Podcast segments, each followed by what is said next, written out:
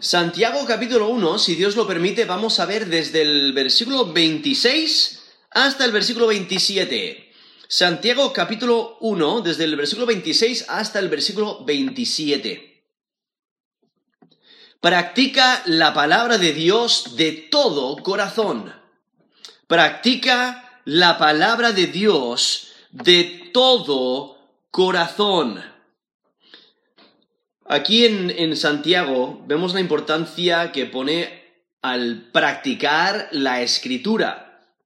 Incluso en los versículos anteriores, aquí en Santiago capítulo 1, ahí empezando en versículo 22, dice, pero sed hacedores de la palabra, y no tan solamente oidores, engañándoos a vosotros mismos. Porque si alguno es oidor de la palabra, pero no hacedor de ella, este es semejante al hombre que considera en un espejo su rostro natural, porque él se considera a sí mismo y se va, y luego olvida cómo era. Mas el que mira atentamente a la perfecta ley, la de la libertad, y persevera en ella, no siendo oidor olvidadizo, sino hacedor de la obra, éste será bienaventurado en lo que hace.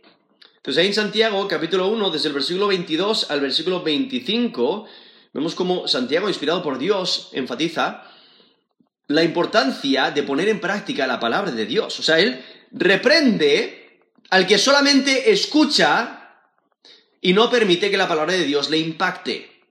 Una persona que solamente escucha, quizás escucha un mensaje bíblico, quizás escucha eh, eh, o lee la palabra de Dios y no deja que penetre en su corazón. Y entonces, aunque, aunque ha tenido eh, ese encuentro con la escritura, no, no permite que le impacte, que impacte su vida, no vive de acuerdo a la palabra, no, la pone en práctica. Y por ello eh, es, es, vano, o sea, se está engañando a sí mismo pensando que está agradando a Dios por solamente escuchar la palabra o por leer la, palabra de Dios. Ah, y piensa que, que agrada a Dios, pero no es el caso, se está engañando porque no está poniendo en práctica la palabra de Dios. Y, entonces continúa el texto aquí con el versículo 26 y 27, donde ahora reprende aquel que se dedica a la religiosidad y no permite que, que, que e, e, esos actos de adoración realmente impacten su vida. O sea, de la misma manera que no ha dejado que la palabra de Dios impacte su vida, no permite que esas buenas acciones, que sí son buenas, esa religiosidad, esa, esas prácticas de adoración son buenas, pero es necesario el corazón. Y si el corazón no está involucrado, es vano, no sirve, no vale para nada. Y eso es lo que resalta ahora Santiago cuando dice, entonces Santiago 1, del 26 al 27, si alguno se cree religioso entre vosotros y no refrena su lengua, sino que engaña su corazón, la religión del tal es vana. La religión pura y sin mácula delante de Dios el Padre es esta. Visitar a los huérfanos y a las viudas en sus tribulaciones y guardarse sin mancha del mundo. Eso es Santiago 1 desde el versículo 26 hasta el versículo 27. Entonces lo que ahora hace Santiago es ilustrar lo que significa poner en práctica la palabra de Dios. Y, aquí dice, versículo 26, si alguno se cree, o sea, hay una, eh, está describiendo una persona que piensa que es muy religiosa, piensa que está bien con Dios, piensa que está cumpliendo la palabra de Dios, quizás está haciendo un montón de rituales, está haciendo un montón de, de, prácticas religiosas, mucha oración, yendo mucho a la iglesia, muchos ayunos, muchas ofrendas, etc. Pero solamente es algo exterior. Y y ese enfoque es en lo exterior y no permite que impacte su interior. Y entonces lo que Santiago dice, eso es vano. Se está engañando a sí mismo. Y es porque el creyente debe responder correctamente ante la palabra de Dios. O sea, el versículo 21 menciona la importancia de recibir con mansedumbre la palabra implantada. O sea, tiene que recibir la palabra de Dios. Versículo 22 tiene que poner en práctica la palabra de Dios. Y es que la religión genuina se manifiesta en una vida obediente a Dios. Todo lo que hace una persona refleja su estado espiritual. Entonces lo que hace Santiago aquí en versículo 26 y versículo 27 presenta tres formas de poner en práctica la palabra de Dios. La primera la encontramos en el versículo 26, cuando menciona la, la importancia de guardar la lengua. Aquí lo pone de manera negativa, cuando dice, y no refrena su lengua, engaña su corazón. Entonces, ¿qué es lo que está diciendo? Que debemos de frenar nuestra lengua, guardar nuestra lengua de decir lo malo. Y en versículo 27 menciona la idea de, de cuidar al necesitado. Cuando dice, la religión pura y sin mácula delante de Dios el Padre es esta, visitar a los huérfanos y a las viudas en sus tribulaciones. Y luego la tercera enfatiza la idea de alejarse de las prácticas del mundo, o sea, alejarse del mal. Cuando dice, y guardarse sin mancha del mundo. Y lo que realmente hacen estos, estos dos versículos, presentan el plan del resto de la carta, porque en el resto de la carta de Santiago va a estar enfatizando estos tres áreas, ¿no? la importancia de frenar la boca, de de cuidar al necesitado y de guardarse o de, alejarse, asegurarse de que, de que no pone en práctica las obras de las tinieblas, las, las obras del mundo, o sea, que se aleje del mundo. Y es que la piedad genuina se demuestra en poner en práctica la palabra de Dios. Ahora aquí menciona eh, y usa el término religioso en versículo 26 o religión en versículo 27, y nosotros por lo general cuando pensamos en religión lo vemos como, algo negativo. ¿Por qué? Porque, porque realmente es un término eh, que no es muy común en el Nuevo Testamento y es un término muy general y comúnmente se usa para referirse a la adoración en general, a la práctica de ceremonias en honor a un Dios. Y entonces la religión en sí son, esas prácticas que se usan, esos rituales, y eh, de acuerdo a la definición del mundo, la, religión eh, tiene que ver con esas prácticas eh, para cumplir ciertos requisitos, ciertos rituales, y es algo muy monótono que, se, que se, hace para adorar a un Dios. Ah, y entonces por ello, nosotros lo consideramos, o sea, y, en, cierta forma se, ve como un poquito negativo, pero aquí Santiago quiere, lo, que está haciendo, está haciendo un contraste entre la religión negativa y la religión, la religión positiva, o sea, la religión falsa y la religión verdadera. Porque la religión falsa se enfoca en esos rituales, se enfoca en lo exterior, en poner un, montón de práctica, en, en, cumplir un montón de requisitos y prácticas, y es todo exterior. Pero la religión genuina es interior, ¿no? Y, nosotros entendemos que, que, el evangelio, el cristianismo genuino, no es en ese sentido una religión de simplemente poner en práctica un montón de, de requisitos o de reglas intentar conseguir mérito con Dios, no, porque es una relación con Cristo. Él es el quien ha obtenido mérito con, con Dios Padre al morir en la cruz por nosotros y por Él tenemos salvación, por Él tenemos esperanza. Al haber puesto nuestra fe y confianza en Jesús como Señor y Salvador, obtenemos salvación, vida eterna con Él, porque Él toma nuestro lugar, Él toma toda la ira de Dios por nosotros muere en nuestro lugar y por ello nosotros tenemos vida eterna, salvación.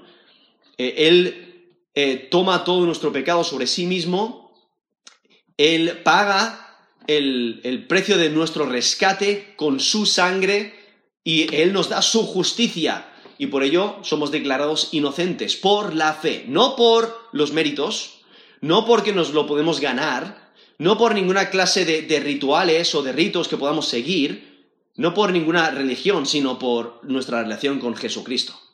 Y, esa, es la, e, esa es la diferencia. Entonces lo que Santiago está haciendo aquí, él está contrastando eh, la, la, religión falsa con la religión genuina. O sea, él, quiere una religión pura y sin mácula. Eso es lo que nos dice el versículo 27. La religión pura y sin mácula delante de Dios, el Padre, es esta. Entonces, ¿qué es lo que él desea? Una religión pura, perfecta, que no es solamente obras, buenas obras, ¿no? Porque incluso aquí Santiago resalta que una fe sin buenas obras realmente no es fe genuina, ¿no? Porque la fe se demuestra por medio de las obras. Y entonces, lo que, él, eh, lo que Santiago está haciendo, inspirado por Dios, es mostrando qué es la religión pura y sin mácula, ¿no? Eh, lo cual demuestra la fe genuina. y eso se contrasta con una lengua suelta, una lengua que, que habla sin pensar, una lengua que, que no, que no se está frenando, también contrasta con la crueldad. ¿No? Porque la crueldad es lo opuesto a velar por las necesidades de aquellos que, que, que son vulnerables. Y también contrasta con aquello que es impuro, con la impureza. Por eso resalta aquí al final del versículo 27 el guardarse sin mancha del mundo. Entonces, lo que Santiago está haciendo es contrastando el cristianismo genuino, ¿no? nuestra relación con Cristo, esa, esa eh, religión pura y sin mácula, lo contrasta con la lengua suelta, con la crueldad y con la impureza. Entonces, Santiago cuando usa el término religión aquí en, este, en estos versículos, se refiere a lo visible de la fe. ¿Qué, es, ¿Qué es lo visible de la fe? Bueno, se puede ver una persona orando o ayunando o adorando. Quizás en un contexto aquí, como vemos que esta carta de Santiago se escribió inicialmente, o sea, los, los destinatarios originales, nos dice el capítulo 1, versículo 1, eran las doce tribus entonces está hablando de Israel, entonces ellos están acostumbrados a mucho ritual conforme a la ley de Dios que debían de cumplir, ¿no? En la adoración a Dios, ese ritual. Ah, entonces, pues e, eso se puede ver. Entonces, e, e, esta idea de lo visible de la fe, lo visible de los rituales de la adoración.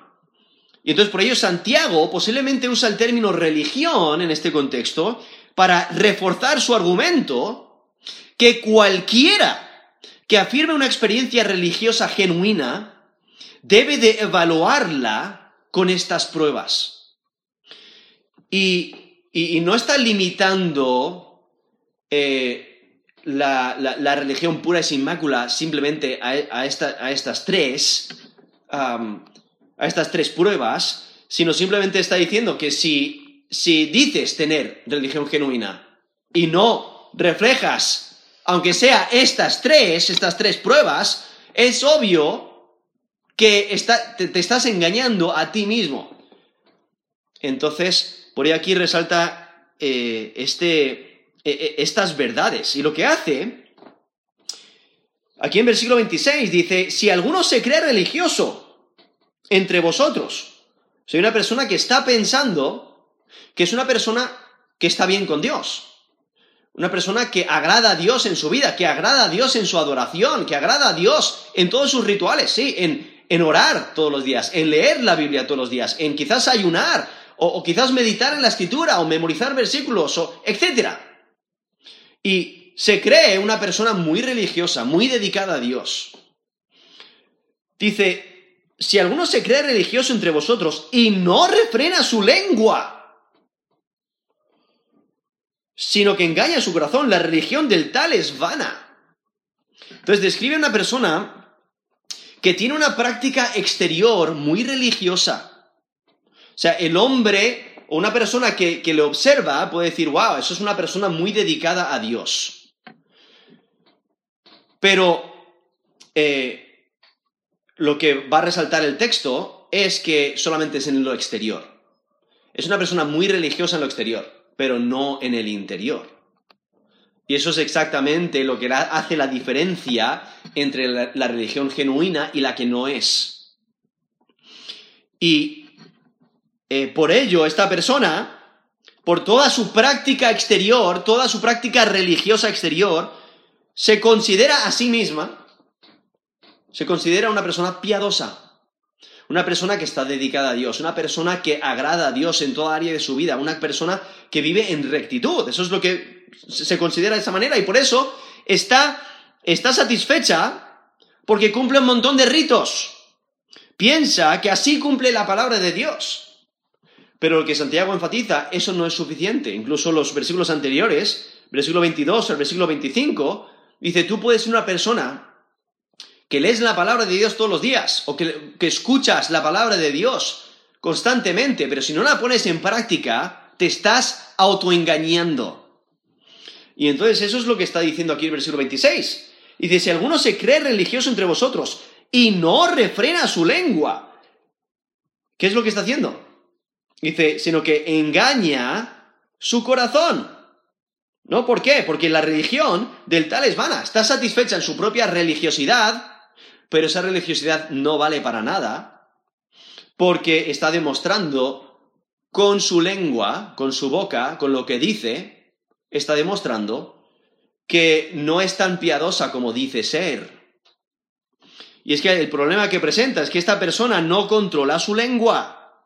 Si la persona parece piadosa, parece una persona que, que da gloria a Dios en su vida.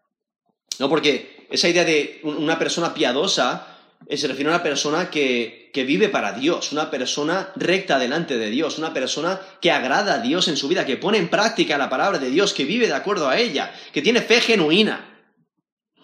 Y entonces parece una persona piadosa, esta persona, pero en realidad no lo es. Y lo que Santiago resalta es que su piedad es sólo superficial. Es como, no, sé si sabíais, pero eh, hay algunas casas que se ven hechas de piedra. Y dices, ¡wow!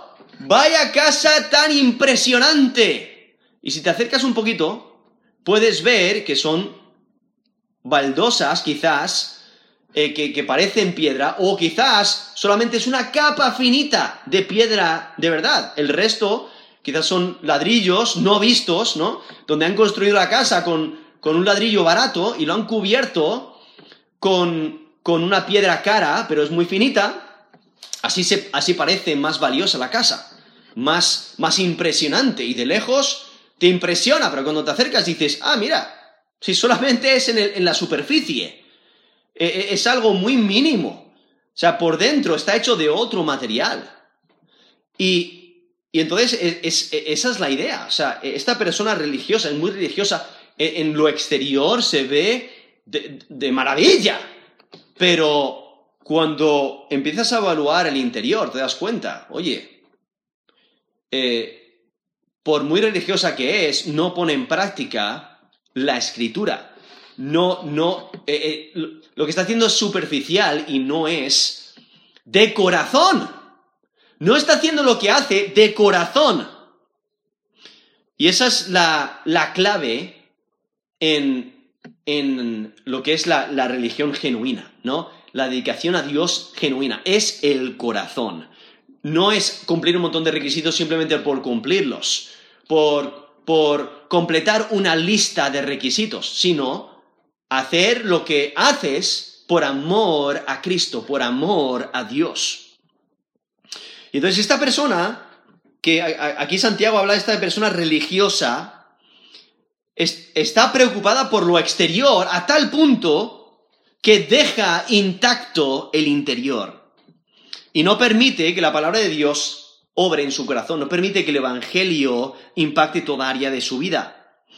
¿Y quién es el culpable de, ello? Es la persona misma, no es, eh, se está autoengañando.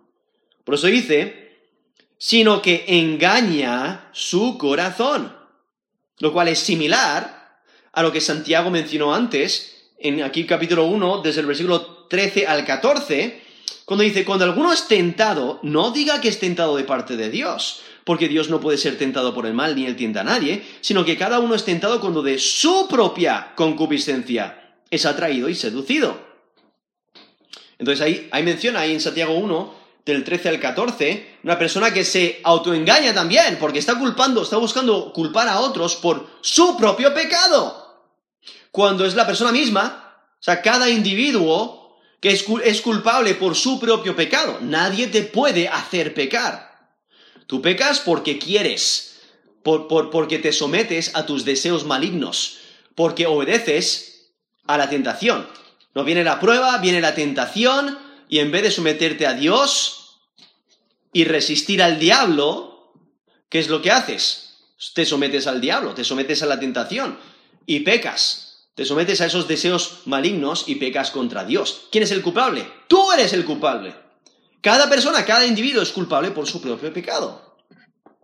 Y entonces aquí está diciendo, el autoengaño es culpa de, la persona, del individuo. Cada persona es culpable de autoengañarse. Por eso hay que tener cuidado con nuestros corazones. ¿No? La escritura nos dice que el corazón es engañoso hay que tener cuidado. No debemos de confiar en nuestro corazón. Debemos de evaluar nuestro corazón conforme a las escrituras. Evaluar nuestros pensamientos conforme a las escrituras. Para asegurarnos que sí andamos en piedad, que sí andamos en rectitud como le agrada a Dios. Pero aquí vemos esta primera prueba de, el refrenar la lengua. Y, o sea, ¿quieres, ¿quieres saber si una persona es piadosa, o sea, escucha, su, escucha cómo habla. Porque, ¿qué dirías si una persona dice ser piadosa, dice agradar a Dios en su vida, dice vivir para Dios y no frena su boca? ¿Qué dirías? Si una persona dice, sí, sí, sí, yo, yo soy piadosa, yo vivo para Dios, yo estoy completamente dedicado a Dios, amo a Dios sobre todas las cosas, y al prójimo como a mí mismo. O sea, eh, soy ejemplar y constantemente peca con su boca. Constantemente miente o dice palabrotas o habla chismes o murmura o salen quejas constantes de su boca o constantemente critica a otros con maldad o no edifica con sus palabras, etcétera. O sea, una persona que usa su boca para mal se autoengaña cuando dice ser piadosa. Eh, no, no es posible.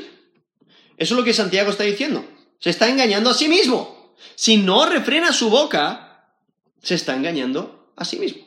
Una persona que, que miente no puede estar completamente dedicada a Dios. Una persona que, usa palabras que no edifican, palabras que, que, que dañan, pues es, eh, o sea, por, por su boca, por lo que hablan sus palabras, demuestra que no es tan piadosa como dice ser, sino que se está autoengañando. Auto, Entonces Santiago, inspirado por Dios, dice que esa persona se engaña pensando que es piadosa su práctica religiosa, o sea, todo su ritual, todo lo que hace para Dios, todo, toda esa religiosidad es vana, vacía, no vale.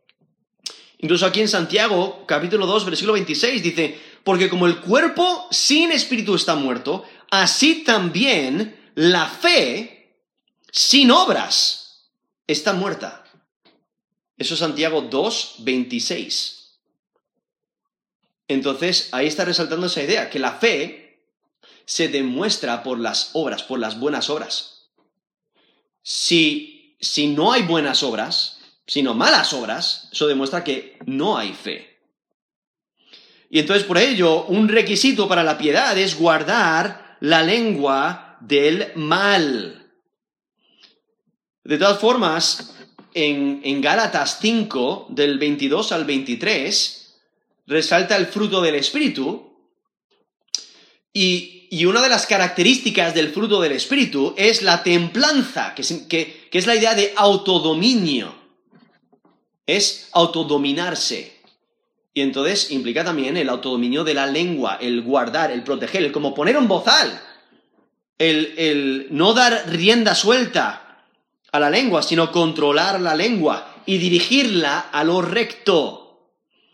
Es la idea de hablar lo bueno, a pesar de que te vienen pruebas. Sí, aquí Santiago mismo ha mencionado eh, un montón de pruebas. En, en capítulo 1, versículo 22, dice, tened por sumo gozo cuando os halléis en diversas pruebas. Pues cuando estás en una prueba grande es fácil quejarse, es fácil murmurar, es fácil hablar mal o usar tu boca mal. Y entonces por ello, eh, si hablas de esa manera, si has usado tu boca de esa manera, arrepiéntete, ¿no? Arrepiéntete y practica la palabra de Dios con tu boca, o sea, refleja la rectitud con tu boca.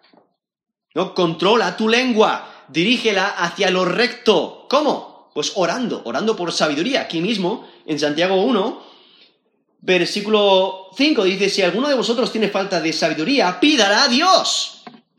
¿Necesitas sabiduría para saber cómo hablar con rectitud? Pues pide sabiduría a Dios. Él te la da. Es que debemos usar nuestra lengua en obediencia a la fe proclamando el Evangelio, edificando a otros, usando nuestra boca, nuestra lengua para bien. Y, entonces e, es, la idea de, de, refrenar la lengua. Incluso el término que usa, hay traducido refrenar, eh, dice no, no refrena su lengua. Ese término hay traducido refrena, es, es, es la idea de una brida eh, o la idea de, poner un cabestro o una rienda para controlar a un caballo. Esa, esa brida que, que, se le pone al, caballo para poder controlarlo, para poder manejarlo. Entonces, refrenar la lengua es como poner una brida al caballo para sujetarlo, para gobernarlo. De esa manera, es lo que, eh, eh, así es como el creyente debe de actuar. Debe de poner una brida a su lengua para poder controlarla. Incluso aquí Santiago capítulo 3 enfatiza la importancia de, la importancia de guardar la lengua. Eh, es importante guardar la lengua. Y entonces, eh, aquí en Santiago capítulo 1, versículo 22, dice, sed hacedores de la palabra y no tan solamente oidores engañándoos a vosotros mismos. O sea, si solamente escuchas la palabra y no la pones en práctica, te estás engañando a ti mismo. Y aquí, Santiago 1.26 dice, si, si dices ser religioso pero no refrenas tu lengua, te estás engañando a ti mismo. Y entonces por ello es tan importante que el creyente genuino cuide de lo que dice. Es que el no controlar la lengua es engañarse de, de que es genuino, porque esa clase de práctica religiosa es inútil. Y es que la religión de aquellos que no controlan su lengua es inútil. Cumplir la letra de la ley no es válida si no es del corazón es que a Dios le importa el corazón. A Dios le importa el corazón. Por eso en Isaías 29, versículo 13, dice pues el Señor, porque este pueblo se acerca a mí con su boca y con sus labios me honra, pero su corazón está lejos de mí, y su temor de mí no es más que un mandamiento de hombres que les ha sido enseñado. Eso es Isaías 29, versículo 13. Se menciona personas que, sí, se acercan a Dios con su boca y, le honran con sus labios, pero su corazón está lejos. ¿no? ¿Qué es lo que Dios desea? Dios desea corazón dedicado. Dios desea proximidad de nuestro corazón, que nos acerquemos a Él. Y por ello, tenemos que practicar la palabra de Dios de todo corazón. Continúa aquí el versículo 27, donde dice, la religión pura y sin mácula delante de Dios el Padre es esta, visitar a los huérfanos y a las viudas en sus tribulaciones y guardarse sin mancha del mundo. O sea, después de, de mostrar la religión vana, que nos ha mencionado ahí versículo 26, ahora presenta la que es pura Incluso en, Salmo 24, versículo 4, Salmo 24, versículo 4, dice, eh, eh, está hablando de la persona que tiene acceso a Dios, dice, le, describe como el limpio de manos y puro de corazón. El limpio de manos y puro de corazón, o sea, demostrando la importancia de esa pureza de esa limpieza, de esa pureza de corazón, del acercarnos a Dios de la manera correcta. ¿No? Cuando hay en, Salmo 24 dice, ¿quién subirá al monte de Jehová y quién estará en su lugar santo? El limpio de manos y puro de corazón, el que no ha elevado su alma a cosas vanas, ni jurado con engaño. ¿No? Esa es la clase de persona que Dios desea. esa es la, la clase de persona que refleja esta religión pura y sin mácula. Ese, ese término pura se refiere a algo que es extremadamente limpio. Incluso en este contexto es sin pecado. Y sin mácula es la idea de que no tiene mancha. No hay nada de suciedad. Entonces es extremadamente pura. Y aquí dice, delante de Dios Padre es esta. O sea, Él es quien evalúa. Él es quien determina lo que le agrada o no. Él es quien determina lo que es puro o no, lo que es genuino o no. Y por ello aquí vemos aquí a Dios Padre, ¿no? Mostrando su cercanía, la relación que tiene con, con sus hijos. Y como mencioné antes, o sea, Santiago no está intentando resumir todo lo que la adoración a Dios implica. Santiago está diciendo que la religión sin las cosas que está mencionando es vana. Es que Santiago está en contra del ritual que solamente es exterior, que solamente es simples palabras. Es honrar a Dios con la boca, pero no con el corazón. ¿No? La adoración genuina debe de ir acompañada con conducta moral. O sea, la vida del creyente debe demostrar servicio sincero a Dios. Como nos dice 1 Corintios 10, 31. Si pues coméis o bebéis o hacéis otra cosa, hacedlo todo para la gloria de Dios. Eso es 1 Corintios 10, versículo 31. Y es que la, la vida moral demuestra la realidad de la afirmación de ser un creyente piadoso. O sea, el creyente debe reflejar un estilo de vida bíblico debemos de reflejar nuestra fe en nuestras acciones, nuestro trato con las personas y la manera como vivimos, cómo hablamos. Por eso aquí dice, esto es Santiago 1.27, la religión pura y sin mácula delante de Dios el Padre es esta, visitar a los huérfanos y a las viudas en sus tribulaciones y guardarse sin mancha del mundo. Aquí primero menciona esta necesidad de cuidar de los necesitados, de, de los vulnerables, y luego la importancia de, mantenerse puro en este mundo. ¿Por qué menciona los huérfanos y las viudas? Porque ellos pertenecen a un grupo muy vulnerable en la sociedad. Incluso en la antigüedad, los huérfanos y las viudas eran de las personas más vulnerables, porque no tenían defensores. ¿no? Los, los huérfanos no tenían a sus padres para defenderles, las viudas no tenían a sus maridos para defenderles. Entonces, en, la sociedad, eh, pues eran vulnerables, las personas, muchos se, aprovechaban de, ellos. Y por ello vemos como Dios, Él, eh, les protege y, y bendice a aquellos que los cuidan, que los ayudan. Probablemente esa es la razón por la cual Santiago describe a Dios como Padre. Por eso ahí dice, delante de Dios Padre es esta, ¿no? Especialmente cuando estás pensando en huérfanos que no tienen padre. O, viudas que no tienen un padre de familia que, que, esté ahí para ayudarles. Entonces, viendo Dios como nuestro Padre, quien se interesa por nosotros, quien nos protege, quien nos ayuda, quien nos fortalece, quien nos defiende, quien está a nuestro lado y, nos, nos, da ese consuelo que necesitamos, ese consejo tan necesario, ¿no? Él es nuestro Padre. Y es que vivir una vida piadosa delante de Dios se demuestra en el trato con los demás. Por eso en el Antiguo Testamento dice Éxodo 22, 22, a ninguna viuda ni huérfano afligiréis eso es Éxodo 22, 22. O Deuteronomio 10, del 17 al 18.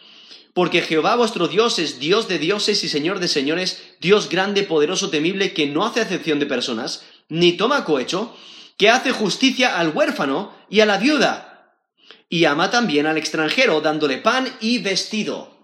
Eso es Deuteronomio 10, del 17 al 18, donde menciona personas vulnerables, e incluye no solamente al huérfano y la viuda, sino también al extranjero, aquel que no está en su tierra natal, no tiene a sus familiares ni amigos que le puedan ayudar y por ello pues, pues puede sufrir en rechazo, puede sufrir en opresión, etc. Entonces por ello Dios los incluye en estas personas vulnerables a las cuales los creyentes deben de proteger, deben de ayudar, deben de, deben de fortalecer. Nos dice Isaías capítulo 1 del 11 al 17 donde aquí en, Isaías 1 del 11 al 17 es un texto un poquito largo, pero lo quiero leer porque resalta cómo hay personas que se dedican a su religiosidad, a cumplir un montón de requisitos, pensando que agradan a Dios, cuando lo que Dios desea es el corazón y que se, eh, muestre en la fe al tratar a las personas correctamente. ¿no? Cuidar de los vulnerables. Nos dice Isaías 11, perdón, 1, Isaías 1 del 11 al 17.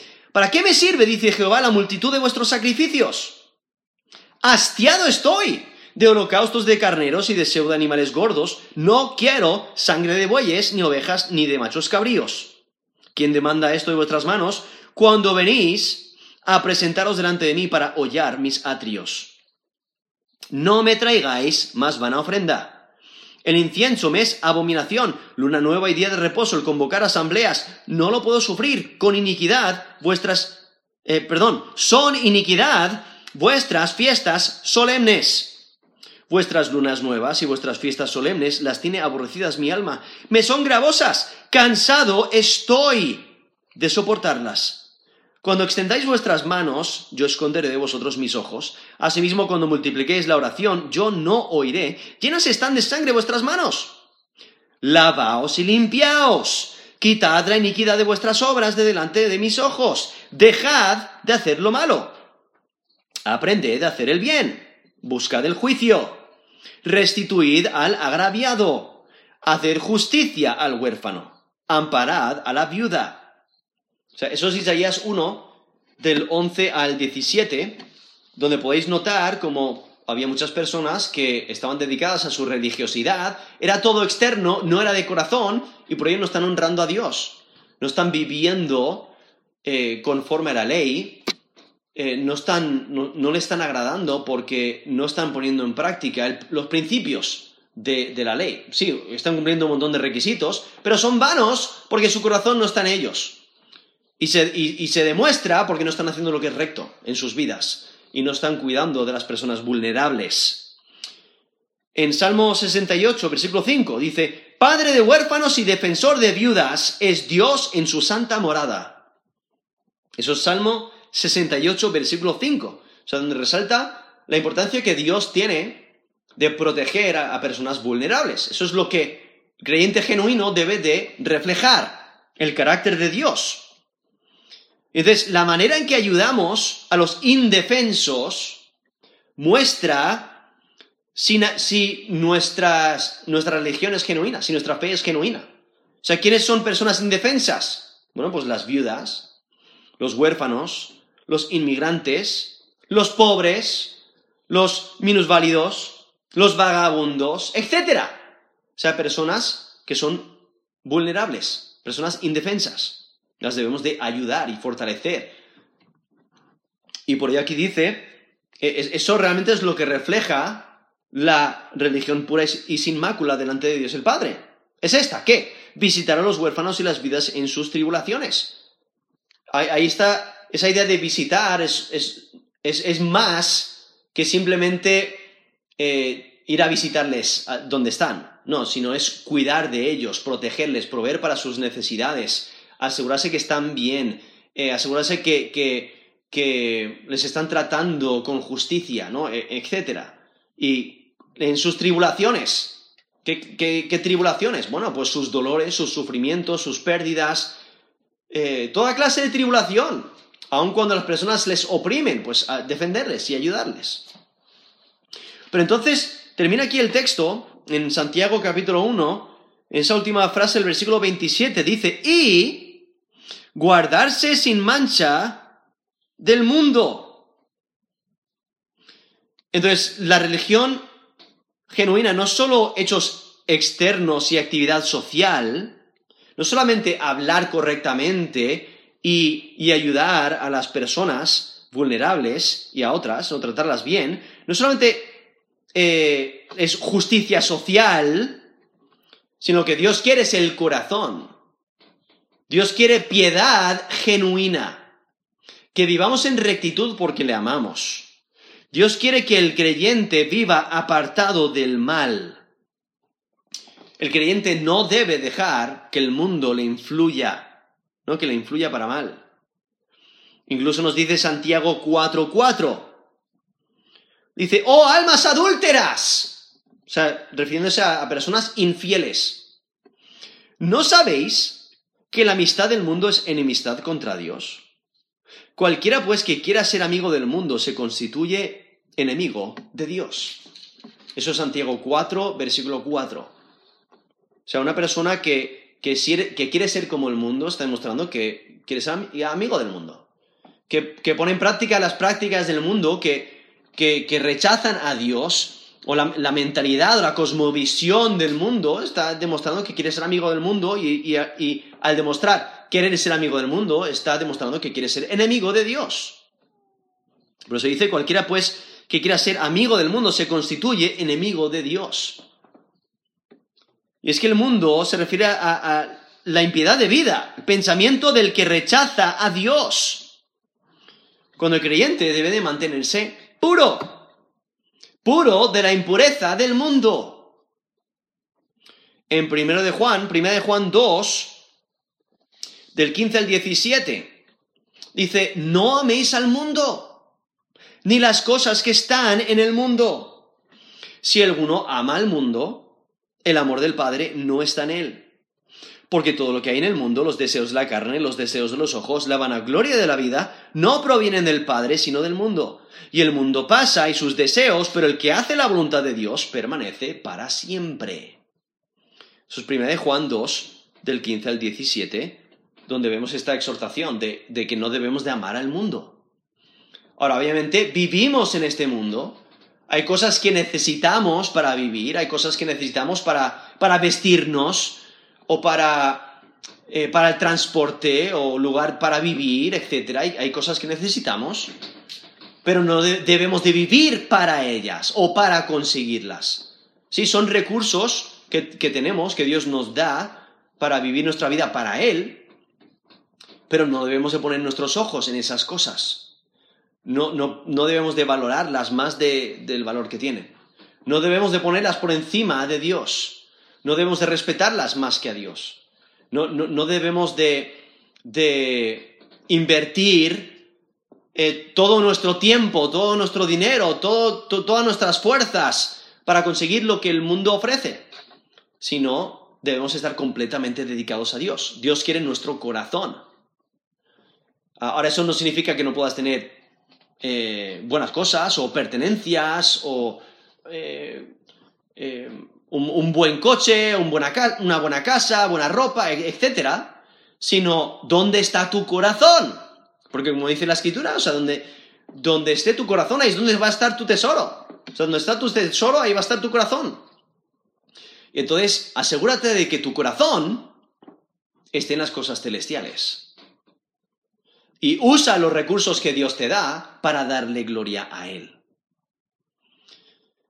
Y es que por ello debemos de mantener, mantenernos puros en medio de este mundo malvado. Por eso dice Santiago 1.27, y guardarse sin mancha del mundo. O sea, no dejarnos manchar, no dejarnos eh, corroer, ¿no? Porque ese término sin mancha es la idea de sin corrupción, limpio, puro, sin defecto. Y aquí se refiere al mundo como ese sistema mundial que es hostil contra Dios. Entonces, guardarse sin mancha del mundo. O sea, si, si, ah, si, si afuera, vamos a decir que está lloviendo y no quieres mancharte la ropa, ¿no? De barro o de de, bueno, de barro, de suciedad, ¿qué es lo que vas a hacer? Te vas a apartar de, de lugares encharcados. No, no vas a decidir, ah, mira, ya que me he vestido bien, o sea, me, he preparado quizás, eh, me he preparado con mi mejor ropa, voy a dar un paseo por el campo en medio del barro. No, porque te vas a guardar vas a, proteger tu, ropa para no mancharla, ¿no? Vas a asegurarte que... Eh, y vas a cuidar dónde pones tus pies, dónde pones tus pasos para no resbalar y caerte en un charco, en el barro, etc. No, vas, a, no, vas a ir a, con, con, tu buena ropa a saltar en los charcos, no, sino que eh, vas a proteger, te vas a proteger para cuidar para, no mancharte. ¿no? Es esa idea, guardarse sin mancha del mundo. Para no hacerlo, pues lo evitas, eh, lo abandonas, lo dejas a un lado. ¿Por qué? Porque tienes cosas mucho más importantes. Porque enfatizas la pureza. Y, y como mencioné antes, o sea, todo tiene que ver con el corazón. A quién amas. ¿No? Incluso Jesús resumió la ley con dos mandamientos. Cuando le preguntaron, ¿cuál es el gran mandamiento en la ley? Eso es Mateo 22, del 35 al 40. Y Jesús les dijo en versículo 37, amarás al Señor tu Dios con todo tu corazón, con toda tu alma y con toda tu mente. Este es el primero y grande mandamiento. Y el segundo es semejante, amarás a tu prójimo como a ti mismo. De estos dos mandamientos depende toda la ley y los profetas. Eso es Mateo 22 del 35 al 40. O sea, si cumples esos dos mandamientos, esos dos mandamientos, vas a cumplir lo que Santiago menciona aquí.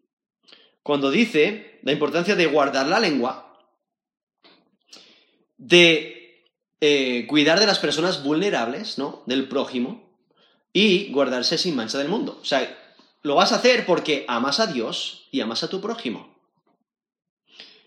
Y por ello debemos de practicar la palabra de Dios. Para cuidar de nuestra lengua, o sea, en vez de intentar controlar la conversación para, para eh, quizás murmurar o criticar a otra persona, abre la boca solamente para edificar. Pon en práctica la boca sabia. En vez de siempre querer dar tu opinión sobre las cosas, practica la humildad. Cuando ofendido por las palabras de otros, no respondas inadecuadamente. No recurras a la mentira para salir adelante. No murmures contra otros. No critiques con maldad. No uses palabras que no edifican. No digas palabrotas no, uses palabras ofensivas. O sea, vive para Dios, de corazón. O sea, en vez de buscar exaltarte sobre los demás, humíllate y sírveles. En vez de buscar tu propio bien, busca el bien de los demás, ¿no? Ayuda a las personas vulnerables. En vez de ofenderte porque nadie te ayuda a ti, nadie te ayuda en tus necesidades, interésate por otro que está pasándolo mal también. En vez de intentar seguir la, la moda de este mundo, enfócate en tu vida espiritual. En vez de querer ser como el mundo, recuerda su fin escatológico. Cuando te inviten a hacer el mal, obedece a Dios y haz lo correcto. Sea, vive para Dios de corazón. Practica la palabra de Dios de todo corazón.